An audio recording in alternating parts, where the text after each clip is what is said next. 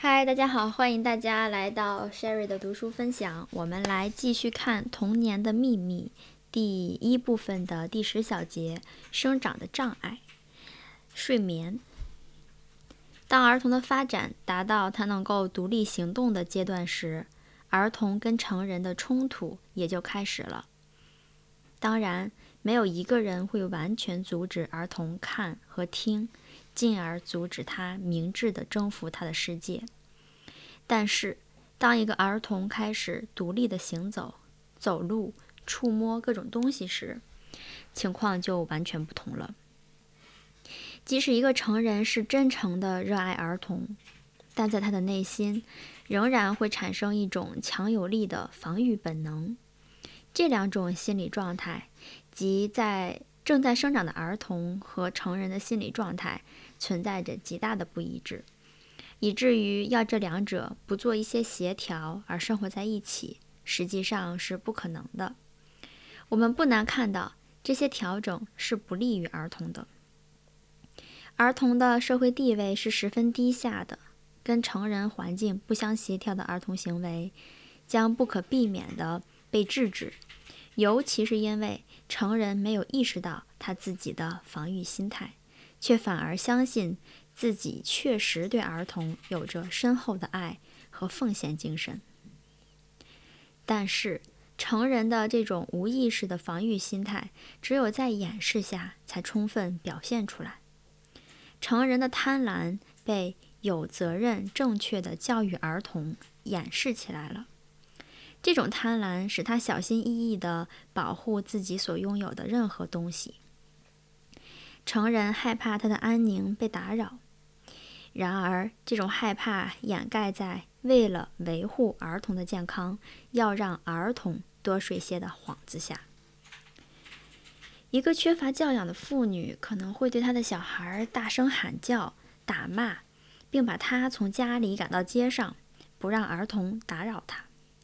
但过后，她又会亲昵地抚摸和热情地吻他。以表明他是体贴并爱着这个小孩的。社会较高阶层所固有的形式主义，使他们只接受某种态度，例如爱、献身、责任感和外表上的自我控制。不过，这些较高阶层的妇女比较低阶层的妇女更乐意摆脱子女对他们的纠缠。他们把自己的孩子托付给保姆，让他带他们去散步或者哄他们睡觉。这些妇女对他们所雇佣的保姆显得耐心、仁慈，甚至很谦恭。这就表明，即使他们不讲什么，这些保姆也真正懂得：只要使讨厌的孩子离得稍远一点，主人就会容忍一切。儿童刚学走步，开始欣喜若狂于自己的活动自由时，他就遇到了一群巨人，阻拦他的每一个举动。儿童所处的境地跟摩西把希伯来人带出埃及时的处境很相似。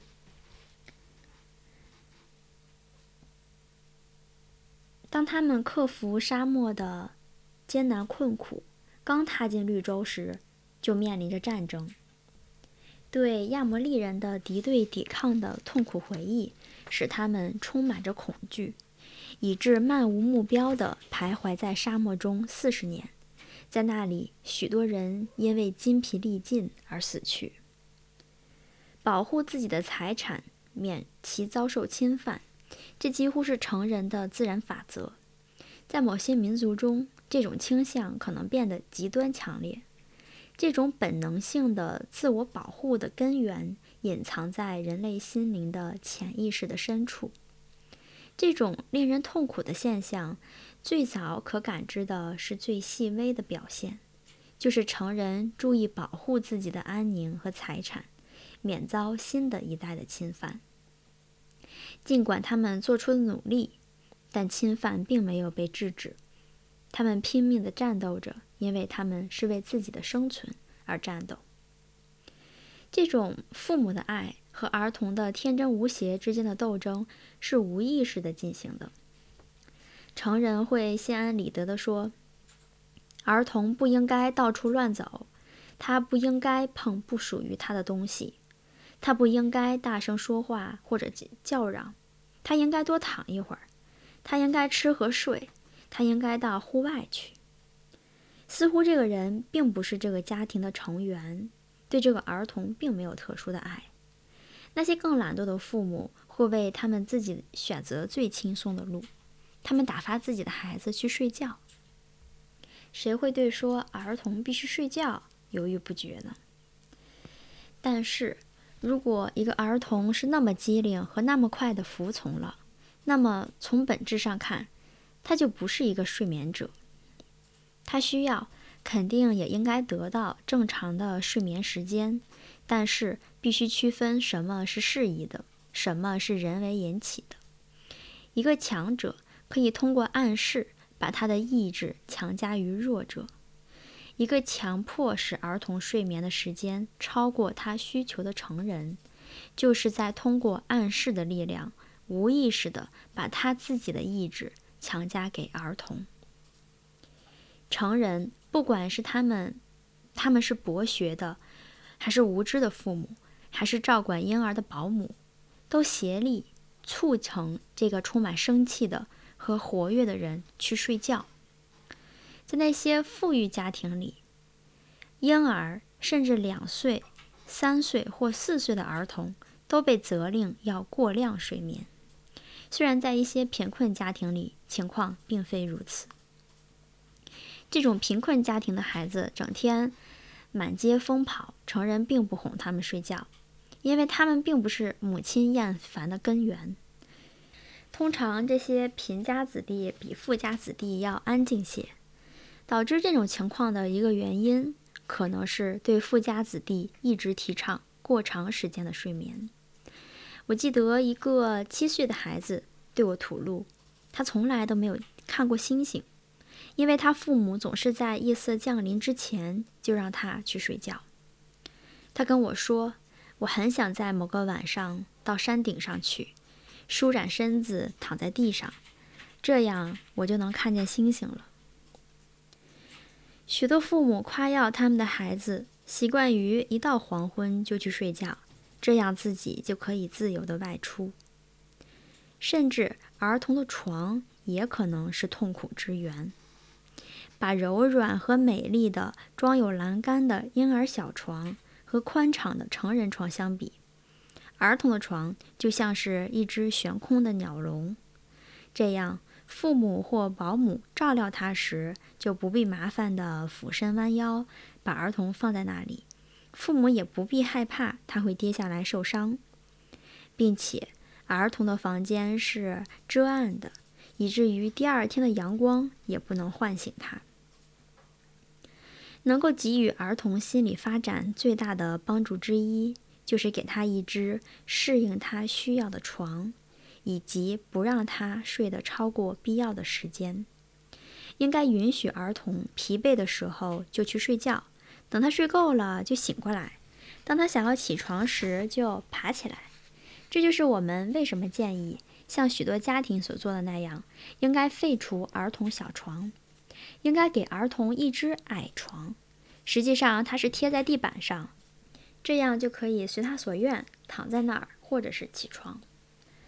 像所有有助于儿童精神生活的新的帮助一样，一只矮床是很经济的。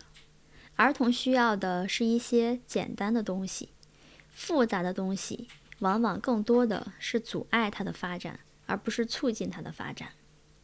在许多家庭里，通过把一张小床垫放在地板上，并覆盖一条大毯子，由此改变了儿童的睡眠习惯。这样，一到晚上，儿童就可以高兴地自个儿去睡觉，早晨起床也不打扰任何人。诸如此类的例子表明，成人把自己的意志强加给儿童，在照料子女的时候，把自己也弄得精疲力竭，这是多么的错误呀！实际上，由于他们的防御性本能的驱使，他们一直在违背儿童的需要，而这种防御性本能是可以轻易克服掉的。从所有这一切，我们可以看到，成人应该努力了解儿童的需要，这样他就可以给儿童提供一个适宜的环境，使他们得到满足。只有这样，才能开创一个教育的新纪元，它将带给人类真正的帮助。成人不必再把儿童看作是一个物体。当他小的时候，可以提起来并拎东西；等他长大一些之后，唯一的就是服从成人。成人必须确信，在儿童的发展方面，他们只能起一个次要的作用。他们必须努力理解儿童，这样他们才能适当的帮助他们。这应该是儿童母亲的目的和愿望，也应该是所有那些教育工作者的目的和愿望。自然，儿童远比成人弱小。如果儿童要发展他的个性，成人必须控制自己，领会儿童的表示。而且，成人应该把这当成一种特殊的事儿，使自己能理解和追随儿童。好的，我们的一点十就读完了，感谢收听，我们下一节再见。